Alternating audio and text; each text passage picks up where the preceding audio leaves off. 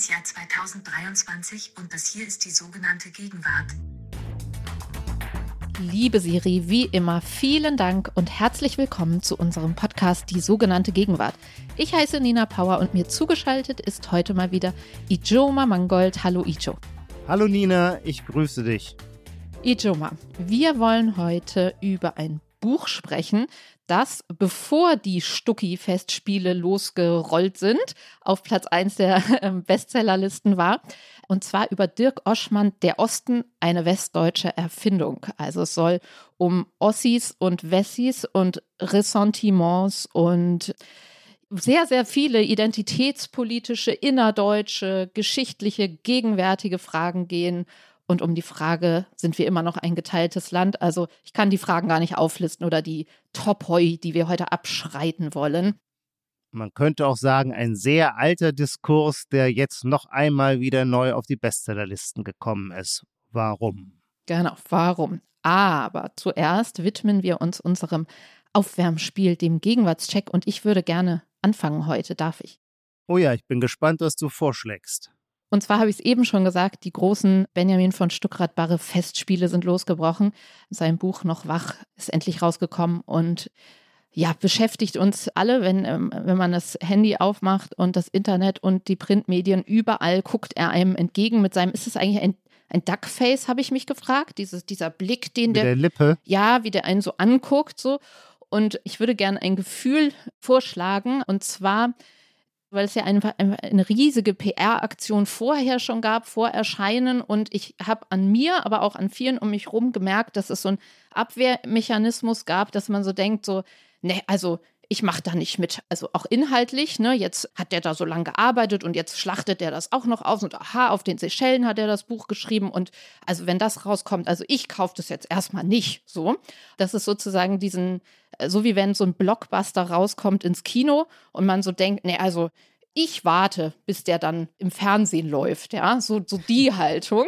Aber gleichzeitig will man ja verdammt nochmal das Buch lesen. Das heißt, ich weiß nicht, wie man das nennen würde, eine Stucki-Lesewunsch-Unwille, ja. Also diese Ambivalenz, die irgendwie, in der ich mich zum Beispiel finde und viele, die ich kenne, auch dieser Tage. Ha.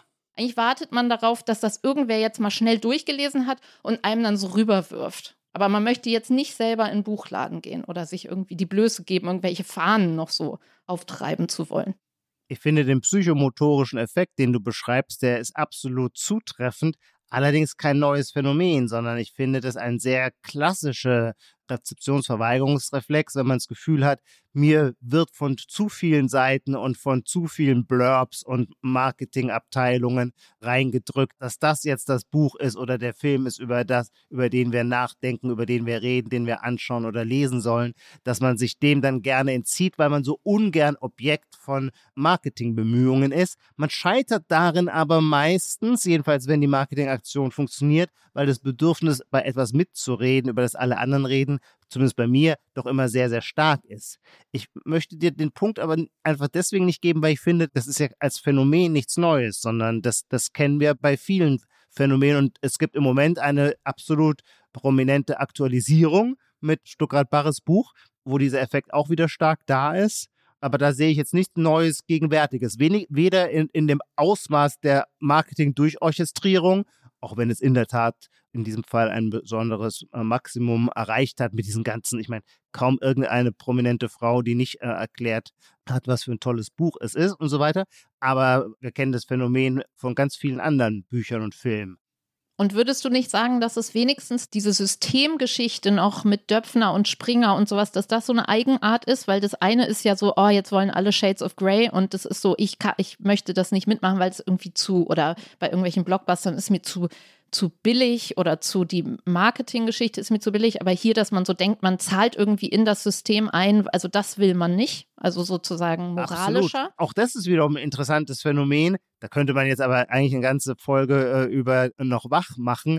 Aber das ist für mich jetzt ein anderes Phänomen. Also dieses Gefühl, mache ich mir eigentlich selber die Hände schmutzig, wenn ich durch den Kauf dieses Buches an dieser Reinwaschungsaktion. Genau, und das meine ich, das meine ich als spezifisch, wenn du sagst, es gibt es schon länger, okay, aber mit dieser Reinwaschgeschichte vielleicht? Nein. Naja, Nein, okay. auch. Okay, ich, mein, ich, will, ich will mich auch von meiner menschlichen Seite zeigen, aber wenn du den, den Akzent auf diesen Punkt hebst, dann finde ich es in der Tat ein neues Phänomen weil da in der Tat was Erstaunliches passiert, dass jemand die Verquickung mit dem System zum einen exploitiert, würde man da wohl sagen, ausnutzt, weil er nur dadurch den tollen Stoff hat, über den er schreibt. Und gleichzeitig bearbeitet er diesen Stoff aber so, dass er sich gewissermaßen wieder herausstiehlt aus seiner Profiteursposition und geschmeidig hinüberwechselt in die Rolle des Anklägers und damit quasi auf die Seite der MeToo-Aufdecker. Jetzt muss ich aber kurz mal dazu schicken, das ist jetzt eine rein theoretische Beschreibung dieser Vorgänge. Ich habe das Buch nämlich noch nicht gelesen und ich weiß aus meiner Lebenserfahrung, dass diesen Reflex, den du ansprichst, dass man sich also eine Lektüre entzieht, weil einem zu viele Leute sagen, man soll sie, man soll es lesen. Da sagt man sich, ach, das, das wird schon nichts taugen. Meistens wird man da Lügen gestraft. Meistens ist das Buch dann doch den Aufwand wert. Ja, ja, ich habe das gerade bei Yuval Noah Yuval oder Yuval Noah Harari, äh, dass ich auch, aber gar nicht, da war es nicht so ein Moral, also natürlich nicht so ein, so ein moralisches Ding, sondern einfach, dass man so ja. denkt, ja, ja, mache ich irgendwann, da reicht ja die Zusammenfassung und so und dann sitzt man da und denkt irgendwie fünf, fünf Jahre später, boah, ist das, ja, aber, ja. das ist ja aber gut und alle paar Seiten so ein Aha-Moment. Gut, also genau. ich höre, habe so ein bisschen herausgehört, dass da noch so ein Punkt zu mir rübergehüpft ist. Ja, ja. Und du genau. machst jetzt ganz schnell weiter, Ijoma. Ich mache jetzt ganz schnell weiter und zwar mit einer Formulierung, bei der ich nicht genau weiß, wie ich ihren Überbau deuten soll, aber sie begegnen mir überall und ständig und sie kommt mir auch schon zu den Ohren heraus, dass die Leute ständig per jetzt sagen. Und zwar bei völlig banalen Aussagen, dann sagen sie, das kann ich dir per jetzt noch nicht antworten. Alles wird mit diesem, mit einem zeitlichen Index versehen, der vermutlich zum Ausdruck bringen soll, dass man natürlich äh, auf eine veränderte Informationslage mit einer neuen Position oder mit einer neuen Ansicht reagieren wird. Aber per jetzt ist das der Stand der Dinge, für den ich mich verbürge.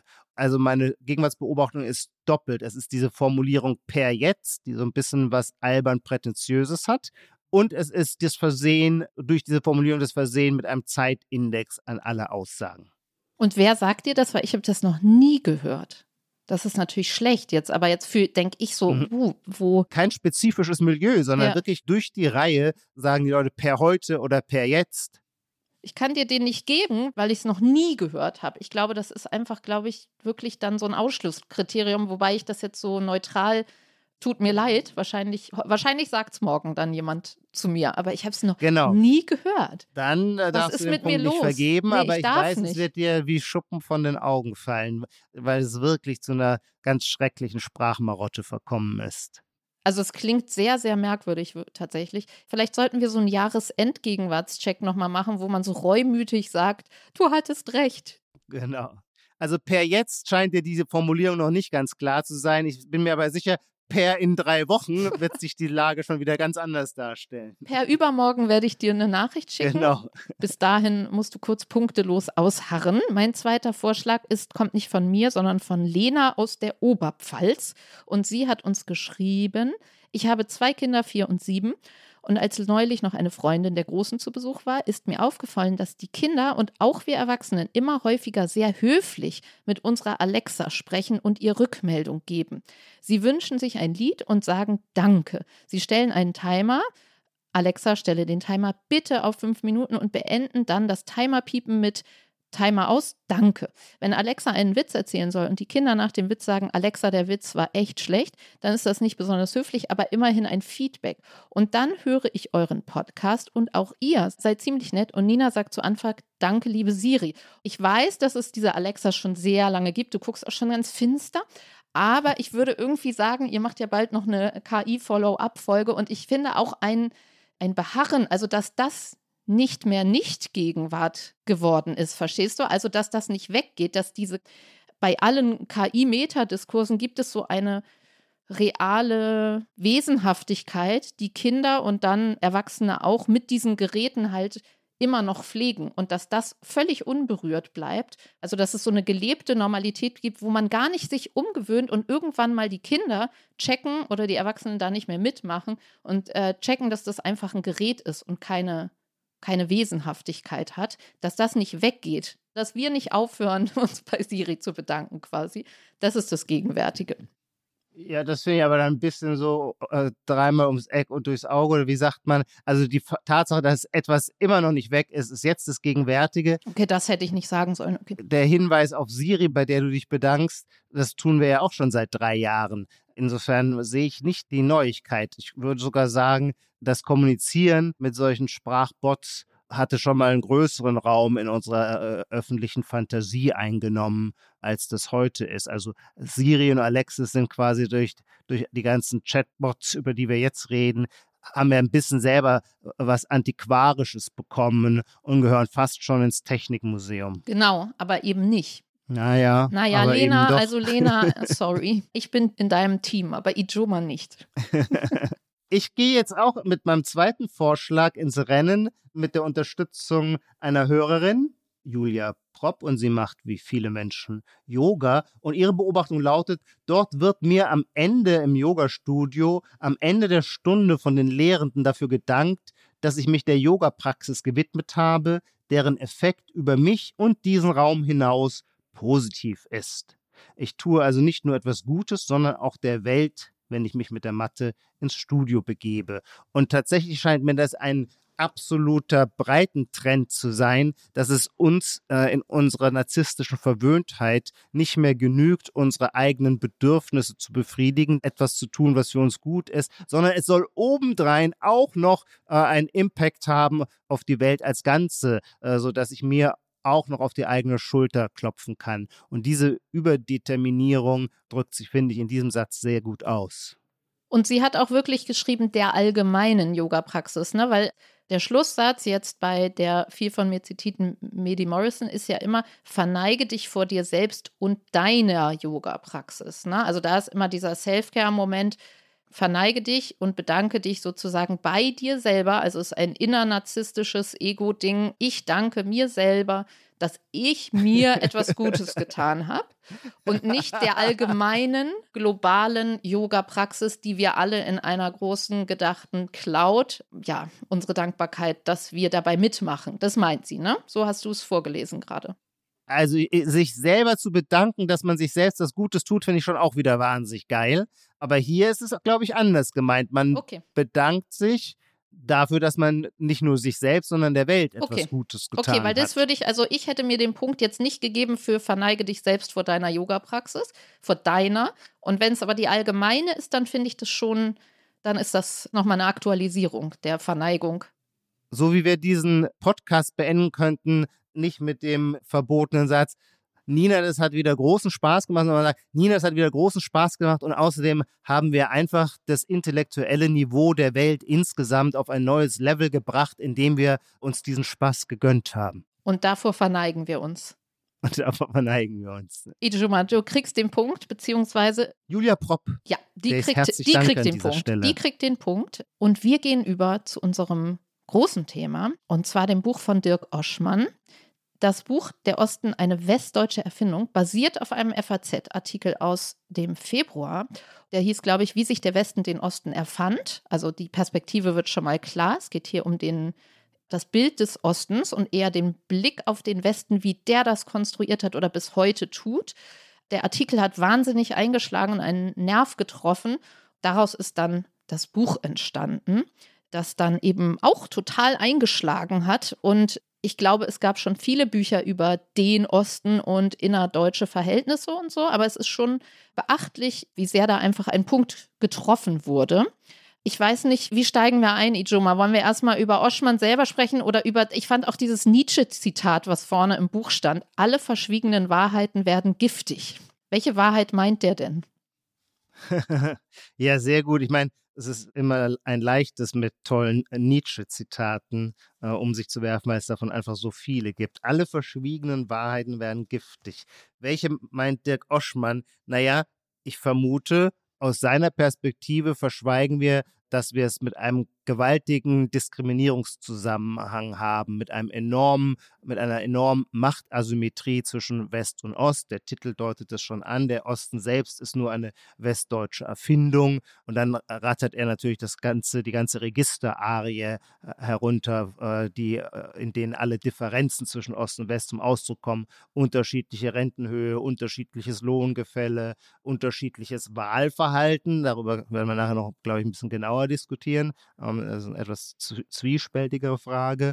Und ähm, dass dieses Land also nicht eines ist, sondern ein zweigeteiltes, und zwar zwischen denen, die alles bestimmen und denen, über die sie sogar noch verfügen, indem sie ihnen eine bestimmte Identität zuschreiben, ihnen bestimmte Eigenschaften andichten.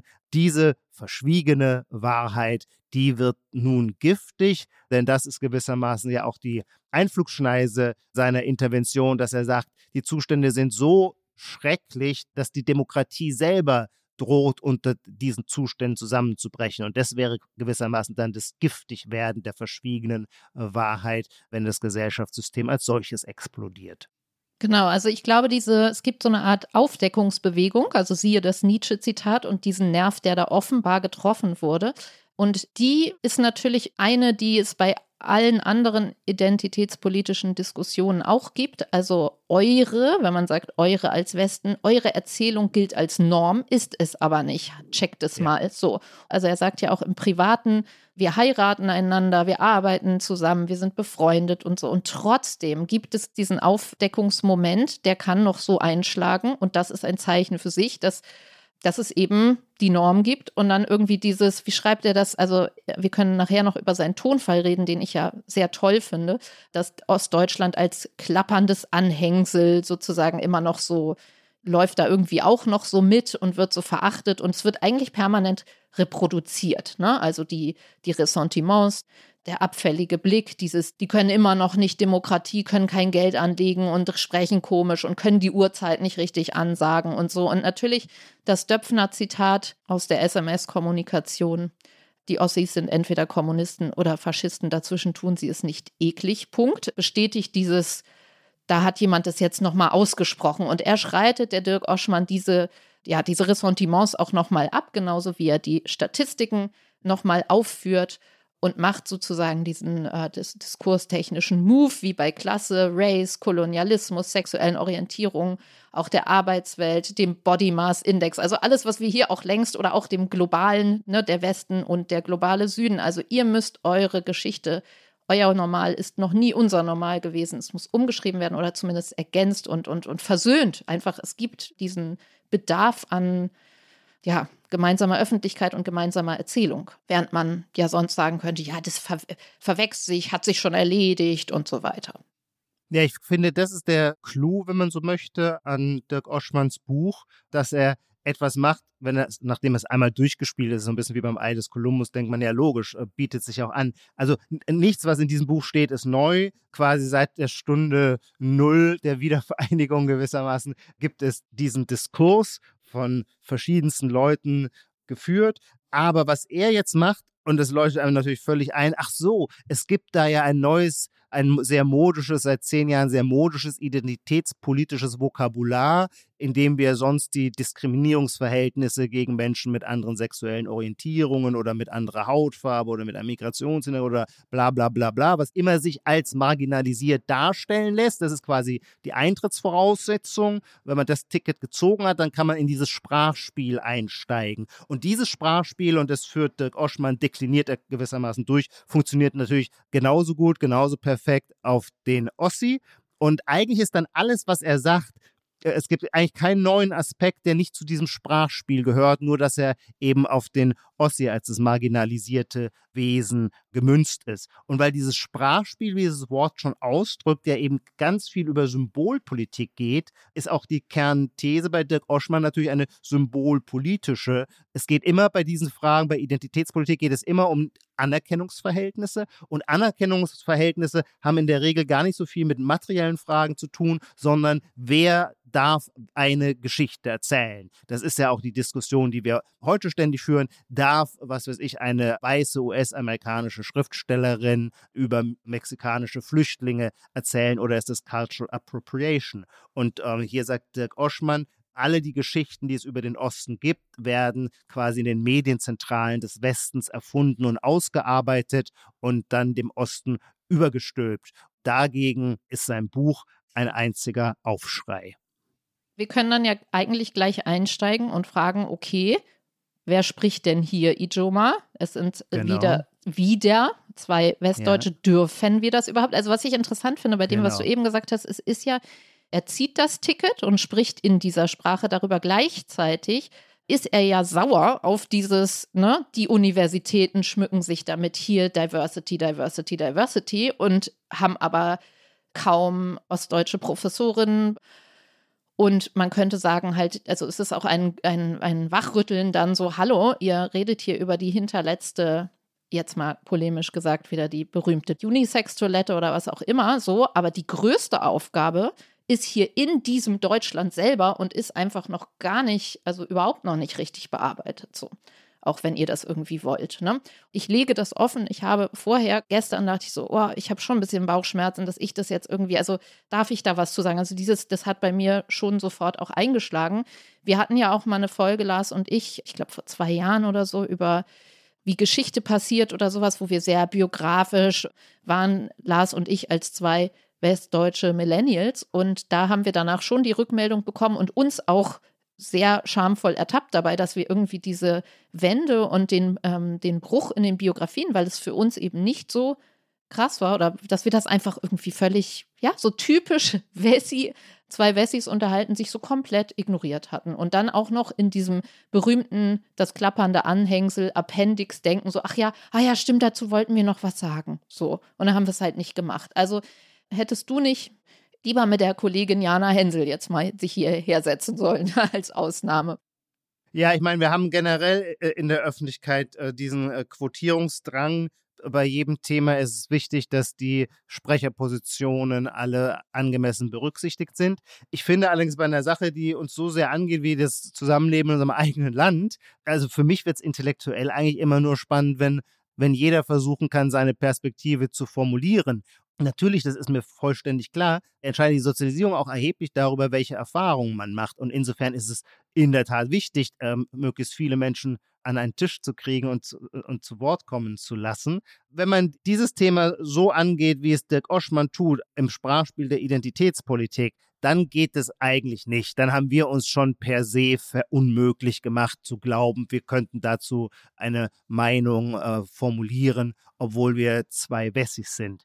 Allerdings würde ich, und jetzt kann ich gewissermaßen auch mit diesem identitätspolitischen Zungenschlag sprechen, allerdings möchte ich mir meine eigene Biografie auch nicht rauben lassen. Und für mich ist äh, der Mauerfall und die Wiedervereinigung selber auch eine starke biografische Zäsur. Erstens mal, und darin unterscheiden wir uns jetzt rein generationell. Für mich war das ja quasi der Paukenschlag, mit dem mein erwachsenes Leben begann. Ich habe 1990 Abitur gemacht. Damit ist man, kann man von der Schule weggehen und sich sein eigenes Leben erfinden man hat in dem Alter natürlich auch so eine Abwehr gegen das Überlieferte. Also ich hatte damals eine ganz starke Verachtung für die alte Bundesrepublik und für mich war das ein Aufbruch in etwas völlig Neues. Also gewissermaßen die betonierten Verhältnisse der letzten 40 Jahre mit dem eisernen Vorhang, der uns abgeschnitten hat von ganz vielen geografischen wie historischen Räumen. Östlich dieses eisernen Vorhangs, dieser Raum öffnete sich plötzlich und Geschichte kam wieder in Bewegung. Das Erstarrte, das Betonierte brach auf. Das war ja, ist mir schon vollkommen klar, für jemanden, der in der DDR aufwächst, ein anderes Moment neu gewonnener Freiheit, nämlich einer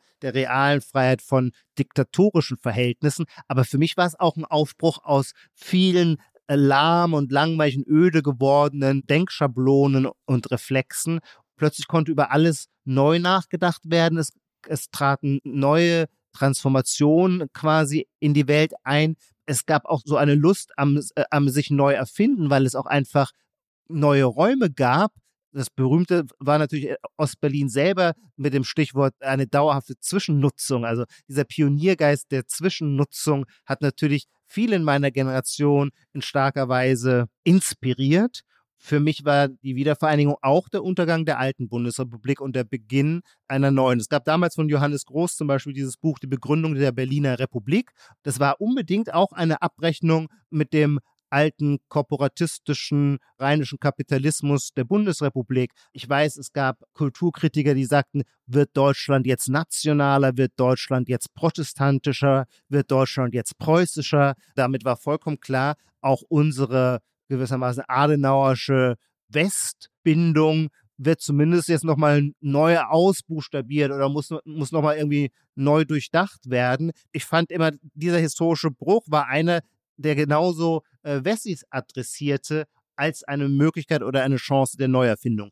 Natürlich will ich nicht kleinreden, dass das Maß an institutioneller Neuerfindung auf Seiten der ehemaligen Bürger der DDR viel, viel größer war. Und deswegen hatten die, und das finde ich ein hochinteressanter Aspekt, natürlich auch immer ein, ein, im Grunde den abenteuerlicheren Geist, weil sie diese gewaltige Transformation, eine Biografie mit zwei Systemen, das wäre völlig verblasen, wenn ich mir das selber zuschreiben würde, nur weil ich in die Zwischennutzung Berlin gezogen bin. Aber gleichwohl, du verstehst, was ich meine. Ja, das macht der Dirk Oschmann ja auch stark. Also das ist ja ein Punkt, dass man sagt, es ist ein Reichtum, zwei Systeme kennengelernt zu haben und nicht ein, oh, die können das immer noch nicht und haben sich irgendwie nicht, sind so beigetreten, aber sind innerlich nie beigetreten. Ich fand das Du willst die, also die Geschichte und den Bruch, du darfst auch mitreden, ist auch dein Land, so das, das ist ein Argument. Aber natürlich, irgendwie kommt man ja sonst auch nicht raus, ja, wenn man diese SprecherInnen-Positionen reflektiert, weil wie man es macht, macht man es falsch. Was hätten wir sonst gemacht? Wir hätten es uns verboten. Nina, ganz kurz, darf ich dazu ja. ganz kurz sagen? Ja. Wie man es macht, macht man es falsch. Ich weiß nicht, ob dieser Satz gewissermaßen allgemein gültig ist oder ob das nicht einfach die Erzählperspektive ist, die Dirk Oschmann mit seinem Buch seiner Leserschaft aufzwingt. Denn in der Tat, wenn man ihm folgt, ihm kann man es nicht recht machen. Aber ich finde, daran kränkt eben auch seine Perspektive. Nee, das, das habe ich. Wie nee. man es macht, macht man es falsch, gilt, finde ich, für die Art, wie er auf die Dinge blickt. Er würde nicht sagen, nee, macht das nicht, weil damit bedienen würden wir ja, er würde sagen, doch, redet darüber, sagt halt, wie eure Sprecherposition ist. Na, dann würde er sagen, und schon wieder zwei Nein, ne, ja, ja, das glaube ich nicht. Das glaube ich nicht, weil man könnte ja auch sagen, so hier, Dirk, sollen wir es weglassen, weil wir uns so schämen. So radikal sehe ich die. Also, keine Ahnung, müssten wir, ihn, müssten wir ihn fragen. Aber sonst könnte man ja sagen, ja, schon wieder lassen die Wessis das weg und machen lieber ein anderes Buch. Ja, weil, er würde beides machen. Weil das schöne Zitat hier, was der Osten sich quasi am Katzentisch für Geschichten erzählt, ist auch egal. Also wir würden irgend so ein irgendein anderes Thema machen und dann würde es wegfallen, es würde keiner beachten und wir würden sozusagen als nächstes wieder, wenn, die, wenn irgendwelche Wahlen anstehen würden, würde der, würden die westdeutschen Medien anfahren mit ihren großen Autos und den Osten sozusagen panisch, panisch exotisieren und sagen, oh Gott, wie viel wählen sie denn jetzt wieder? Und auch, mhm. fand ich auch einen sehr interessanten Punkt, dass man denkt, die AfD und das Spitzenpersonal der AfD sind alles Ostdeutsche, wobei es Westdeutsche sind. Also diese ganzen Mechanismen würden halt wieder einmal greifen. Vielleicht kann man einmal zu Oschmann selber jetzt sagen, wer das ist. Ja, das ist ein Professor für Literaturwissenschaft in Leipzig, 56 Jahre alt, in Gotha geboren. Ich fand den Tonfall wirklich immer auch wieder lustig, muss ich sagen. So, er ist mir überhaupt aufgefallen. Ich glaube, es war ein Spiegel-Interview. Also ich finde es einen, einen tollen Mix aus einem positiven auf Zinne sein, ja, also so konfrontativ Was meint und das auf Zinne sein? Na, so ein, so ein Hals haben, schon so ein, der kommt schon ah, mit ja, einem Hals. Ja. Das finde ich auch gut. Also ich finde ihn nicht betroffen und äh, um, ums Jammern können wir ja später noch sprechen. Weder jammernd noch betroffen, sondern so eine gute Mischung aus irgendwie knallt die Statistiken raus und leuchtet wirklich auf die ganzen Pain Points so rauf und ironisiert es so mit einer leichten Prise Ironie. Äh, er legt sozusagen auch offen, hier, ich bin ein typisches Durchschnittsprodukt von Andreas Reckwitz Gesellschaft der Singularitäten und rattert es runter. Ich bin Teil der akademischen urbanen Mittelschicht, die sich über die Felder Wohnen, in Klammern zentrumsnahe sanierter Altbau mit Stuck, Reisen, in Klammern weit und besonders, Körper, in Klammern gesund, schlank und fit und so weiter. Ne? Also ich bin, in, ich lese die und die Zeitungen, ich habe da und da studiert mhm. und ich bin jetzt halt Professor und ja, legt das halt alles so offen. Die Art und Weise, wie er das tut, finde ich sozusagen irgendwie straightforward und weder jammernd noch irgendwie so dumm ironisiert, ja. Also da legt er so klar, als solcher spreche ich hier. Nee, dumm ironisiert gar nicht. Also er ist jetzt, Ironie ist eigentlich kein Tonfall, der ihm nahe liegt ja, vielleicht ist es für euch ganz reizvoll. Ein Buch lebt ja auch immer von seiner Tonalität und es nochmal zu schaffen, so ein Zorntonfall zu finden. Das finde ich irgendwie ganz kraftvoll. Ich habe aber an ganz vielen Stellen, dann frage ich mich auch, wo sein Humor aufhört. Nun ist das auch äh, vielleicht legitim, dass man manches nicht so lustig findet, aber bei manchen Sachen verstehe ich es gar nicht, namentlich wenn es dann wiederum um gewisse satirische Thematisierungen des Ostens geht. Ja, da hört der, da hört der Humor auf, genau. Da hört er total auf. Und es gibt ein schönes Beispiel von einem Titanic-Cover. Es gibt natürlich ganz viele. Titanic ist natürlich das zentrale Organ der Ossi-Persiflage und das aber in so herausgestellter Weise, dass es damit ja auch immer schon die Persiflage des westlichen Überheblichkeitsstandpunkts automatisch implizit Genau, auch den Schritt ist. gehst du, aber er halt nicht. Ne? Das ist, glaube ich, das Ding. Ja, genau. Es gibt bei ihm in, in dem Sinne keine ra- raffinierten Beobachtungsverhältnisse. Und dann schreibt er zu diesem Cover das völlig einfalls- und witzlose Coverbild der Satirezeitschrift Titanic vom November 2022.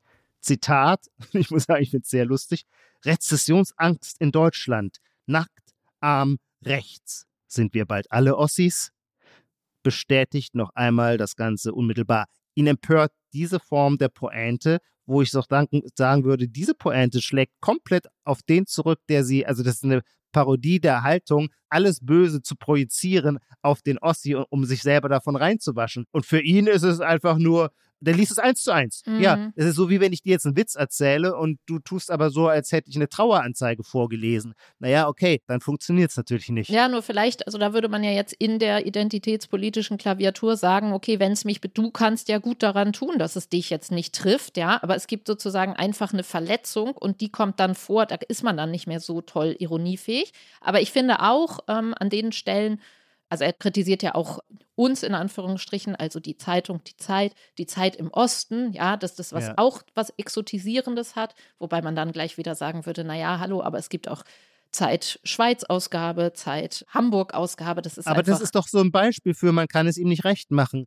ich würde da sagen, das ist einfach für mich, für mich übers Ziel hinausgeschossen. Eine Stelle im Buch, wo er sagt, Merkel habe, was ja interessant ist, Merkel habe erst am Ende bei ihrer Abschlussrede auf die, den Gegenwind oder die Ressentiments, gegen die sie als spezifisch als Ostdeutsche überhaupt Merkel sehr interessant, dass dann häufig gesagt wird, ja, aber sie ist ja in Hamburg geboren. Ne? Also diese, ich finde, da gab es schon Momente, wo man sich so ein bisschen ertappt fühlte, so ja klar, irgendwie Ostdeutsch spricht, aber hat am Ende erst darüber sich praktisch einmal so ganz ehrlich gemacht, sagt er. Und aber er sagt, dass ihre Liedwahl, ja, du hast den Farbfilm vergessen Mhm. von Nina Hagen, dass das so negativ rezipiert worden ist. Und das würde ich sagen, nee, das, da ist eine Verzerrung. Wir waren doch alle so geflasht davon, dass sie dieses Lied genommen hat und es gab irgendwie jubelnde Artikel darüber. So. Also da ist zum Beispiel so ein Moment, wo ich denke, na da siehst du, was heißt Gespenster, das kann ich ihm ja nicht einreden, aber da ist es echt einfach eine Runde zu tief reingeritten aus meiner. Bei dir ist es die Titanic, bei mir ist der Farbfilm von Angela Merkel. Nee, bei mir ist es nicht nur die Titanic, also wir Ja. können eine ganze Reihe machen, aber dieses Beispiel, das du anführst mit Nina Hagen, ist ein äh, super Beispiel. Er bezieht es oder er vergleicht es mit dem großen Zapfenstreich, den sich Gerd Schröder am Ende ja. seiner Kanzlerschaft gegönnt hat und das, was Senator I did it my way. Und Oschmann schreibt völlig zu Recht, was für eine langweilige Wahl. Naja, warum ist die Wahl so langweilig? Weil natürlich die Schrödersche Biografie eine viel homogenere ist mit viel weniger Brüchen als die der Kanzlerin. Es sind natürlich immer die Brüche. Es ist das Überraschende, was überhaupt erst zu einem Interesse führt oder in dem Fall zu einer interessanten Liedwahl führen kann. Ich würde auch, wie du es sehen, die Öffentlichkeit fand es total faszinierend. Ah, in Nina Hagen, es erzählte viel mehr, das war nicht einfach was Plakatives. Und warum konnte es viel mehr erzählen? Naja, weil es natürlich die viel aufregendere Biografie ist, auf die Angela Merkel zurückschaute, als es Gerd Schröder tut von Anfang an, natürlich war das eine Herausforderung, die Ossi-Kanzlerin. Und das war eine Herausforderung vom ersten Moment an. Am Anfang hat man sie versucht, noch klein zu drücken, als sie Kohls Mädchen war. Dann äh, stellte man fest, man hat sie unterschätzt. Und diese durch und durch rheinische Partei, die natürlich schon auch immer eine gesamtdeutschen Perspektive hatte, das darf man nicht unter den Tisch kehren, sie war schon auch die Partei der Wiedervereinigung. Diese rheinische Honoration-Partei hat sich dann geradezu willig von Angela Merkel führen lassen. Und das sind ganz spannende Transformationsprozesse. Und dass das auf der Waage äh, der historischen Gerechtigkeit für Dick Oschmann immer nicht zählt, das verstehe ich nicht. Ich will doch gar nicht sagen, dass es ganz viele Defizite gibt, dass es sau viele Borniertheiten gibt und auch natürlich wahnsinnig viel Selbstgefälligkeit mit der westlichen Perspektive, an die auf schmerzhafte Weise erinnert zu werden, es immer würdig und wert ist. Das äh, will ich überhaupt nicht in Abrede stellen. Ich glaube, nur für eine erkenntnisstiftende intellektuelle Auseinandersetzung geht es am Ende nicht ohne Nuancierung. Und der Groschmann sagt halt, er will nicht nuancieren. Er hat Wut im Bauch und die will er raushauen. Das ist als Ventil auch okay, aber ich, es erhält mir dann halt nicht so sehr viel. Weil er sagt, das ist sozusagen ein Gestus des Westdeutschen, wieder der Westdeutschen zu sagen, naja, differenziert mal und jetzt nicht so mhm. wütend, mhm. bitte mal. Und dieses mhm. Jammern, ich finde auch schon, dass man, der Tonfall ist schon sehr interessant, weil ich glaube nicht, dass ich dieses Buch hier vorgeschlagen hätte dir, wenn nicht sein Tonfall so perfekt für mich oder offenbar für so viele andere Leute abgemischt wäre aus Wut, Ironie, aber auch ein auf die Zwölf ballern, ähm, aber eben nicht, weil sozusagen eins der Ressentiments ist der jammernde Ossi. So.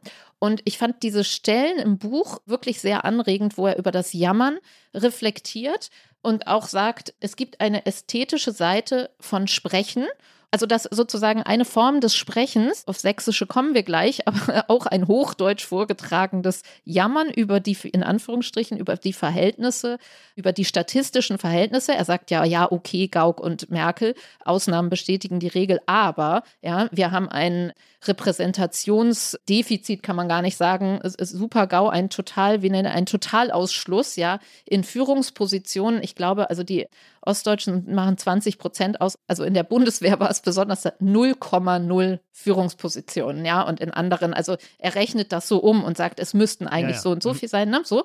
Und wie kann man auf Missstände struktureller Ungleichheit hinweisen ohne in Anführungsstrichen zu nerven, ohne eine Sprache der Probleme zu übernehmen. Also es ist ja so wie, das gibt es ja in den anderen Bereichen auch, also so schlecht gelaunte Feministinnen, ja, die sind immer so schlecht gelaunt, oh, die sind so, so oder die Alleinerzieher sind da immer so, also man muss ja irgendwie darüber sprechen, mhm. ohne dass es nicht als, wie er es so schön beschreibt, ich glaube, er zitiert da irgendwen, den ich gerade nicht mehr weiß, jetzt als nur als Lärm und Kakophonie wahrgenommen zu werden, ja, oder beim Gendern kann man ja auch sagen, boah, Nee, also wenn jemand gendert, ist ja ästhetisch. So, da höre ich schon gar nicht, da schalte ich schon ab, weil das ist ja ein Zeichen für die Bubble und gucke nicht mehr auf die strukturellen Probleme, die hier angesprochen werden. Das fand ich irgendwie sehr anregend. Und für mich hat es total funktioniert und für viele andere offenbar auch, dass er den Tonfall so trifft, dass man ihm zuhört. Dass man nicht nur denkt, äh, ja, man, der Ossi mal wieder.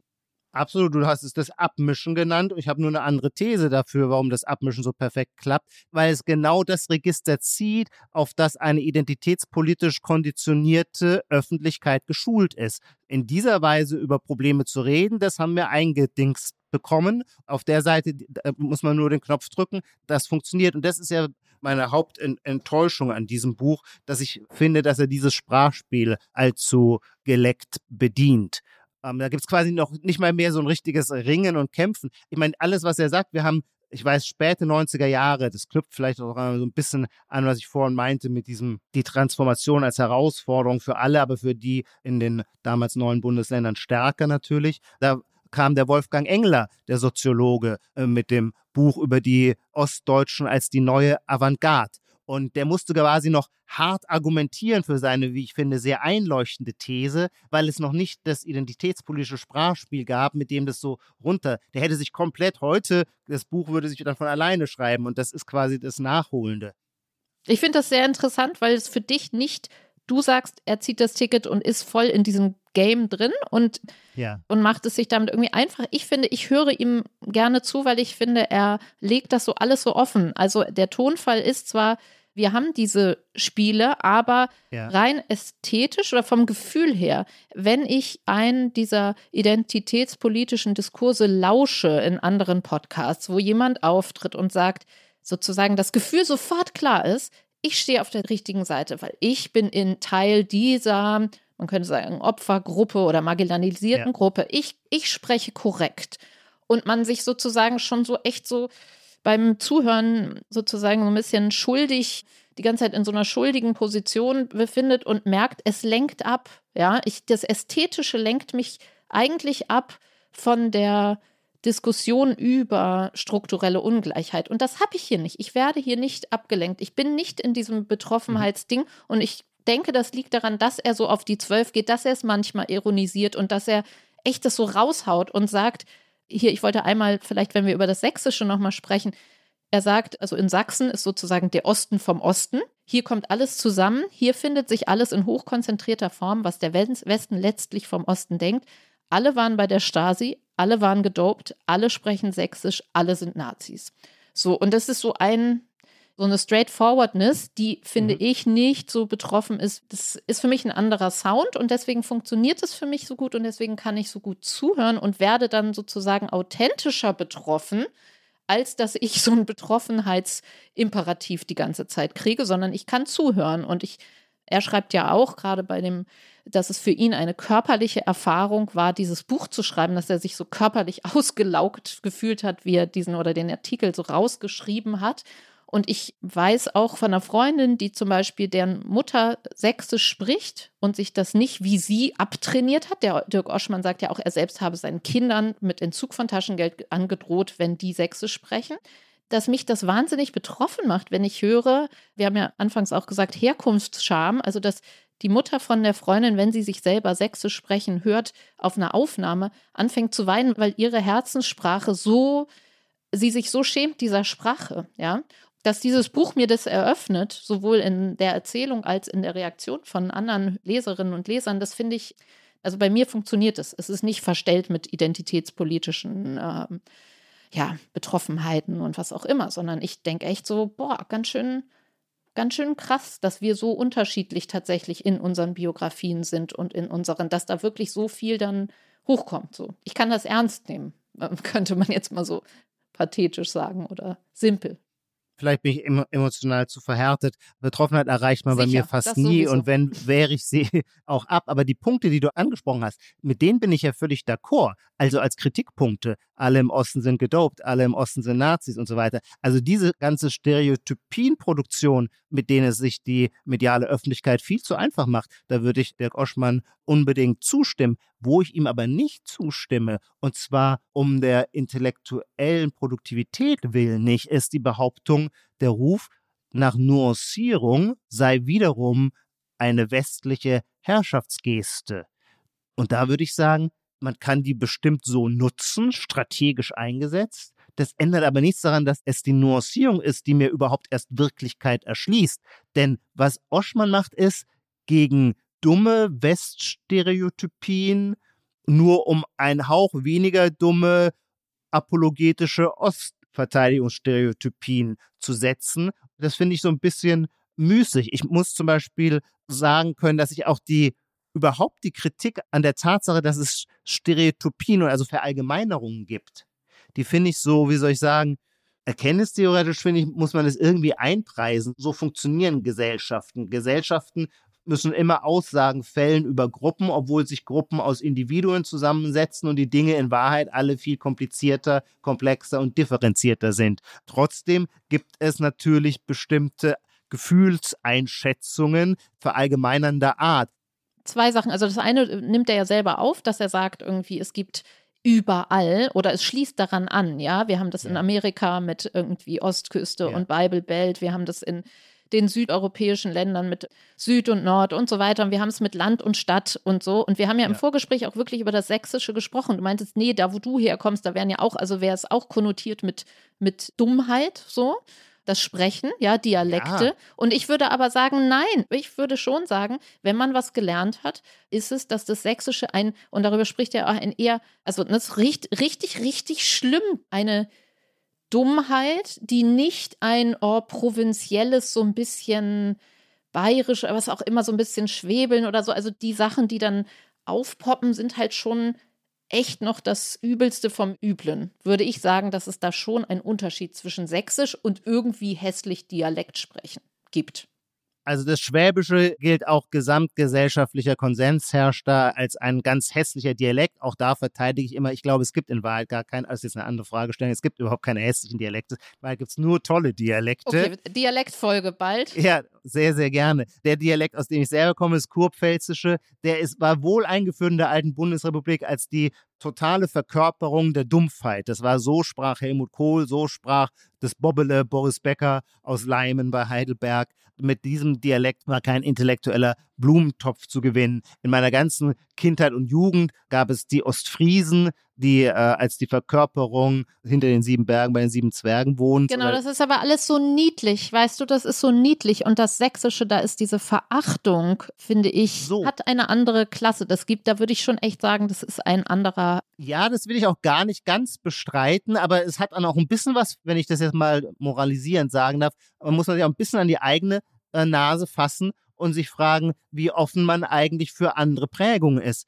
Ich selber habe 1998 mit meinem ersten Praktikum bei der Berliner Zeitung angefangen. Und das war für mich natürlich eine starke, prägende Zeit. Erstmal, weil es die erste Berufsstation war, aber auch, weil es natürlich ein klassisches Ost-West-Labor war. Das, die Berliner Zeitung, das war die, das alte SED-Blatt.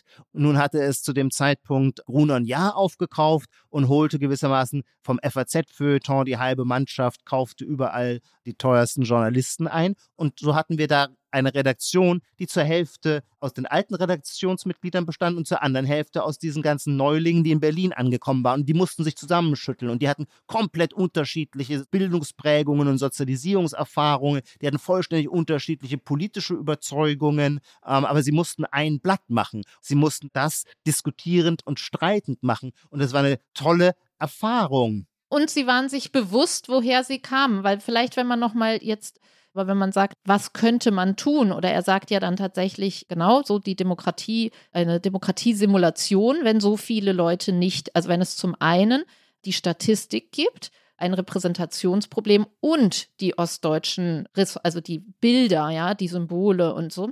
Und leitet es ja auch her mit irgendwie, wir haben keine neue Hymne damals. Also, ne, so, was wäre, das habe ich mich manchmal gefragt, was wäre etwas, wenn man sagt, okay, das hat überhaupt nicht gereicht?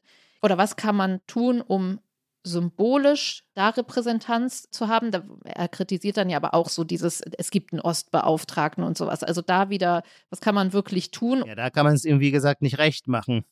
Aber lass mich mein Argument kurz mal doch zu Ende führen, nämlich, dass die Chance, ein Dialekt anders zu konnotieren, hat einfach was mit einer Erfahrungswirklichkeit zu tun. Und ich hatte bei der Berliner Zeitung natürlich einige Kollegen, die ich für sehr eigensinnige, charismatische Kollegen gehalten habe, die einen sächsischen Dialekt hatten und schon bekam es einen anderen Tonfall. Für mich verkörpert es sogar was geradezu, wie sagt man so, was schön Geistiges. Der Gerd Harry Lübke, äh, der berühmte Galerist von Eigen und Art, ein klassischer Dresdner, der mit starken Dresdner Sächsisch, das ist quasi das Vornehmste, das königliche Sächsisch, wenn man so will, spricht. Das hat sich total in meine Ohren eingearbeitet. Oder ich bin Literaturkritiker. Eine der großen Figuren der deutschen Literatur kommt aus Dresden, das ist Durst Grünbein. Und wenn man hinhört, hört man selbstverständlich immer seinen sächsischen Singsang, den er auch überhaupt nicht verleugnet. Also man muss schon auch bereit sein, seine Erfahrungswelten so zu öffnen, dass es dann diese positiven Identifikationsfiguren gibt. Man könnte ja jetzt dann romantisch sagen, okay, jetzt haben wir ein Buch, was wirklich viel gelesen wurde, wo wir uns nochmal ja. sozusagen die Awareness uns äh, das alles aware gemacht haben und jetzt könnten wir differenzieren, also weil was du gerade getan hast, ist ja das Sächsische zu differenzieren. Also du sagst, ja. du hast eine Erfahrungswelt, die muss man natürlich erstmal haben, genau. also Austauschorte. Austauschorte zu schaffen, na, oder das, was einem vermittelt wurde dann in Satire, ja. Du hattest die Möglichkeit, Austausch zu haben. Und er sagt ja auch so, man sollte gezielt Forschungseinrichtungen oder irgendwie Struktur dorthin verlegen, wo sich dann die Menschen begegnen. Wobei man dann ja auch wieder sagen kann, naja, aber die Menschen begegnen sich ja dann, das finde ich auch interessant zu sagen, im Privaten ist es eigentlich, wird es ja anders gelebt. So, wir sind mhm. verheiratet, mhm. befreundet und arbeiten miteinander, aber trotzdem ist das Problem so groß, ja. Ja, ich will das Problem auch nicht kleinreden, aber ich finde, man muss jedes Problem auch kontextualisieren und dann nach den historischen Alternativen fragen. Die Tatsache, dass nach 1990 namentlich in den geisteswissenschaftlichen Fakultäten radikal viel Westimport gewissermaßen in diese Stellen gehievt worden ist, das hat im Rückblick namentlich etwas Unschönes, auch wenn man die, den vermutlich nicht ganz unberechtigten Verdacht hat, dass da sehr viel westliches Mittelmaß in Amt und Würden versorgt äh, wurde. Die Professoren, die dann ihre Doktoranden und Doktorandinnen Genau. da reingeschoben haben und so weiter. Genau, das ist absolut auch kritikwürdig. Es lohnt sich aber schon auch die Frage aufzuwerfen, warum das so war und ob es dazu eine Alternative gegeben hätte. Denn diese Fächer, in denen es am stärksten zu beobachten sind, waren natürlich extrem durchideologisierte Fächer, in denen der Geist des Sozialismus, der Staatsgeist, besonders eins zu eins umgesetzt worden ist, als anders als in Mathematik oder in Physik. Und äh, insofern war damals ja auch ein Neustart notwendig. Und es ist mir nicht so ganz klar, wie die Alternative hätte aussehen können. Na, ich glaube, es geht ja aber allein schon um den Punkt zu sagen, so war das, ja. Und das sagt er ja auch beim Privaten. Es bedeutet irgendwie nichts mehr, aber schon alles, weil die einen, er hat ja die ganzen Statistiken, wer was hier erbt und wer wie viel verdient, den Geographical Pay Gap und Geografie als Schicksal sozusagen. Und die einen haben es und die anderen haben es nicht. Absolut. Davor will ich gar nicht die Augen verschließen.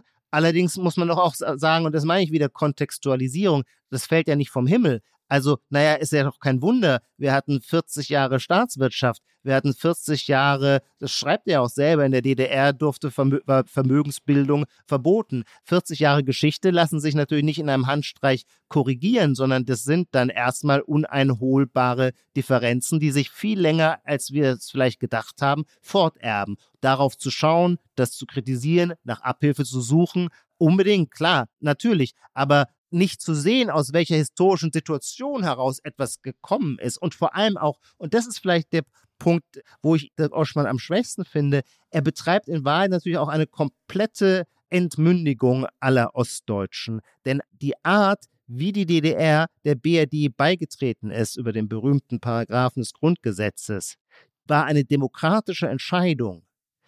All diese Entscheidungen, die die Jahre 89 folgende geprägt haben, die fielen in der DDR-Volkskammer durch demokratisch gewählte Abgeordnete.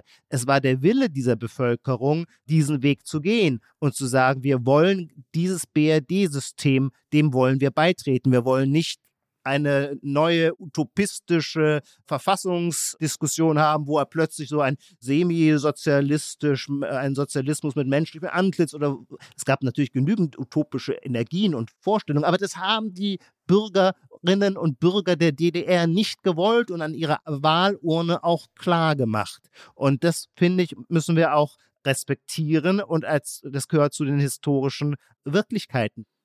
Sie wollten beitreten, aber sie wollten nicht für immer die Beitretenden sein. Ja, das ist, finde ich, schon dieses Beigetretene extra und was man eben auch, wo es anschließt an die anderen identitätspolitischen Fragen. Wir wollen nicht für immer die, es gibt die Normalgeschichte und dann gibt es irgendwie noch unsere Geschichte, die irgendwie so nebenher so unter den Ressentiments läuft. So, also Mhm.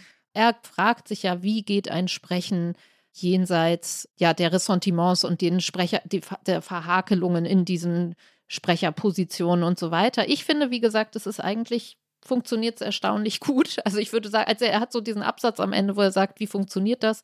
Ein freies Sprechen, ein was was bringt, so und ich denke so, naja, wieso? Dein Buch hat doch jetzt eigentlich ganz gut funktioniert. Also sowohl Nee, der Tonfall ist nicht. toll, als auch der Erfolg ist toll.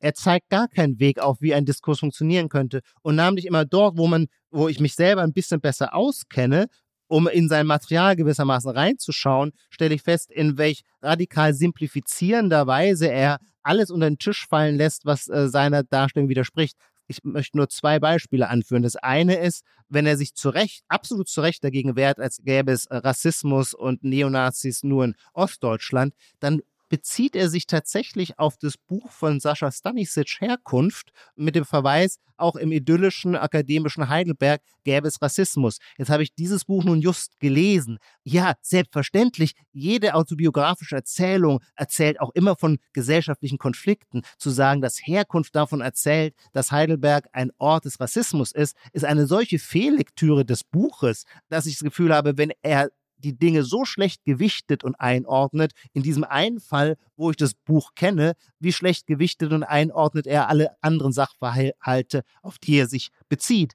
Und das zweite Beispiel, mit dem ich natürlich quasi mit aufgewachsen oder sozialisiert worden bin, weil das, damals fing ich an, mich für Literatur zu interessieren, das war die große Debatte, der deutsch-deutsche Literaturstreit.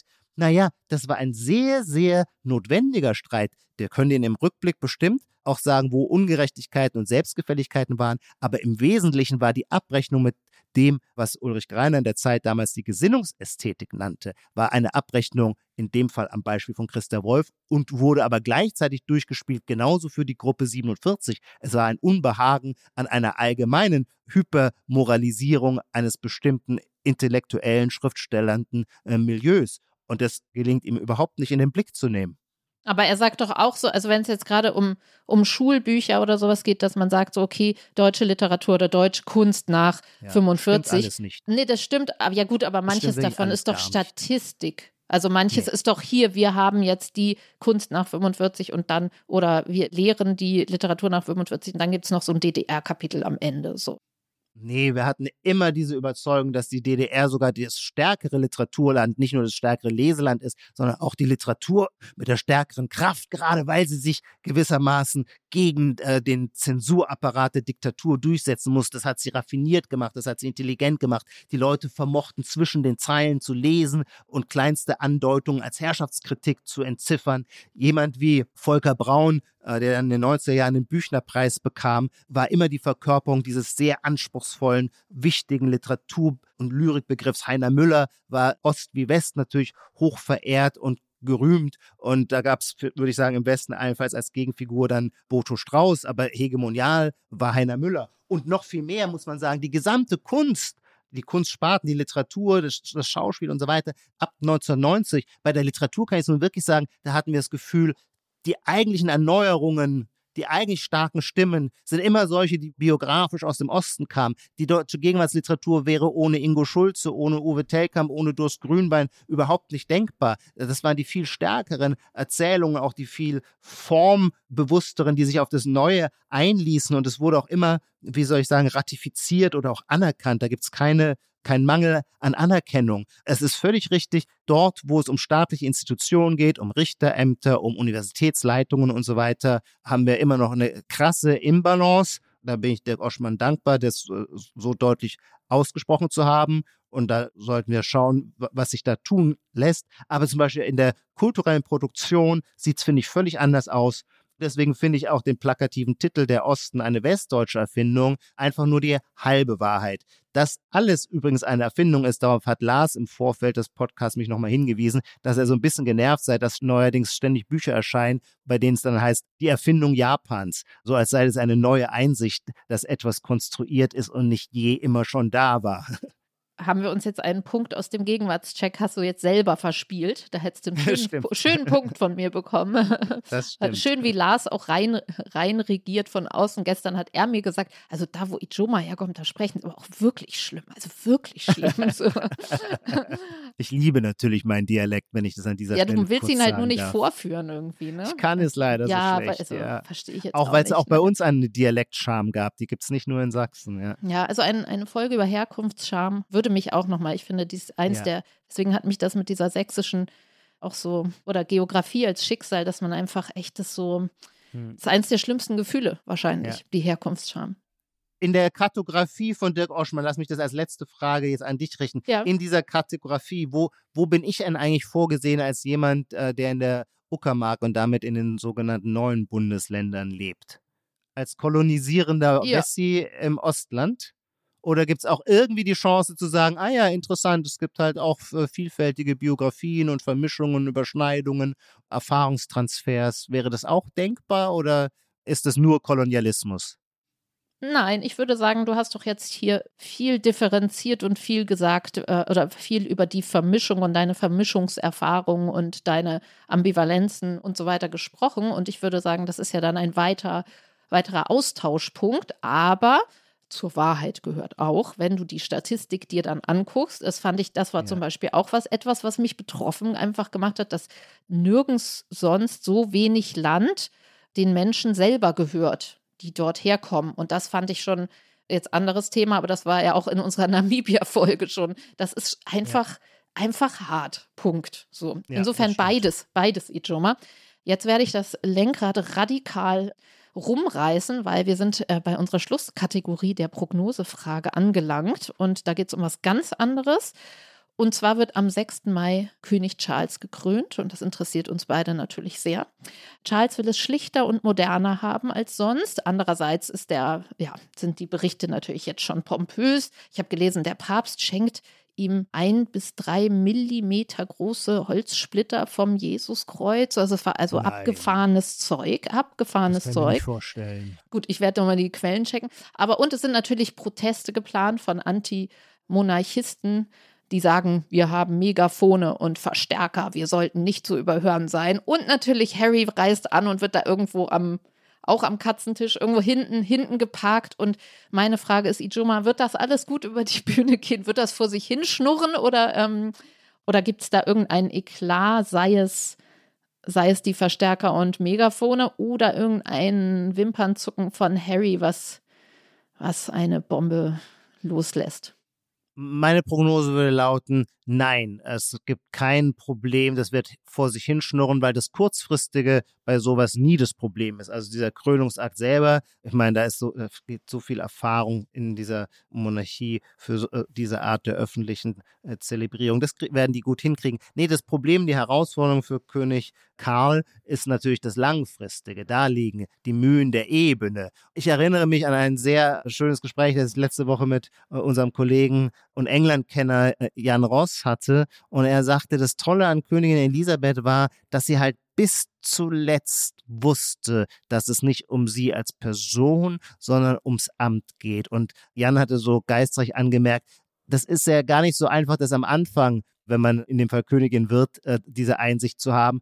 Aber diese Einsicht auch tatsächlich lebendig zu halten über viele Jahrzehnte, das sei sehr schwer und da sei er sich nicht so sicher, ob Charles dazu in der Lage ist, der ja doch seinen eigenen Blick auf die Welt mit seinen zum Beispiel ganzen ökologischen äh, Visionen möglicherweise doch für eine zentrale Quelle der Inspiration äh, der nationalen Politik halten könnte. Und damit wären wir dann im Teufelskreis der individuellen Selbstüberschätzung, wo die Person vor das Amt rückt Liegt es an seinem A Charakter, B dadurch, dass er so spät König geworden ist oder C an unserer sogenannten Gegenwart und dem Zeitgeist, der sich verändert hat? Das als letzte Rausschmeißer. Wir dürfen jetzt nicht noch eine, noch eine PS-Folge wieder machen über die Monarchie, aber. Es ist hochinteressant, auch die drei Möglichkeiten. Ich weiß nicht genau, wozu ich tendiere. Ich kann nur noch einmal meinen Hut lüpfen vor Königin Elisabeth dass das aber ja eine enorme Lebensleistung ist, sich selbst über Jahrzehnte nicht wichtig zu nehmen, sondern sich als die Person zu betrachten, die einfach ein Amt ausfüllt. Charakter, würde ich sagen, so klingt das, ne? Ja. Also, Ijoma, ich darf nicht sagen, es hat mir Spaß gemacht, aber es war schön gewesen. Und gut für die Welt.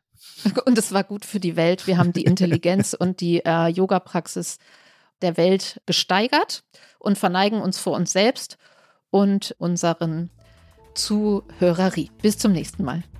Alles Gute, auf bald. Tschüss. Die Titel aller Bücher, Artikel, Filme, Songs oder Serien aus dem Podcast finden Sie in der Podcast-Beschreibung. Bei Anregungen, Kritik und Lob schreiben Sie uns gerne an gegenwart.zeit.de.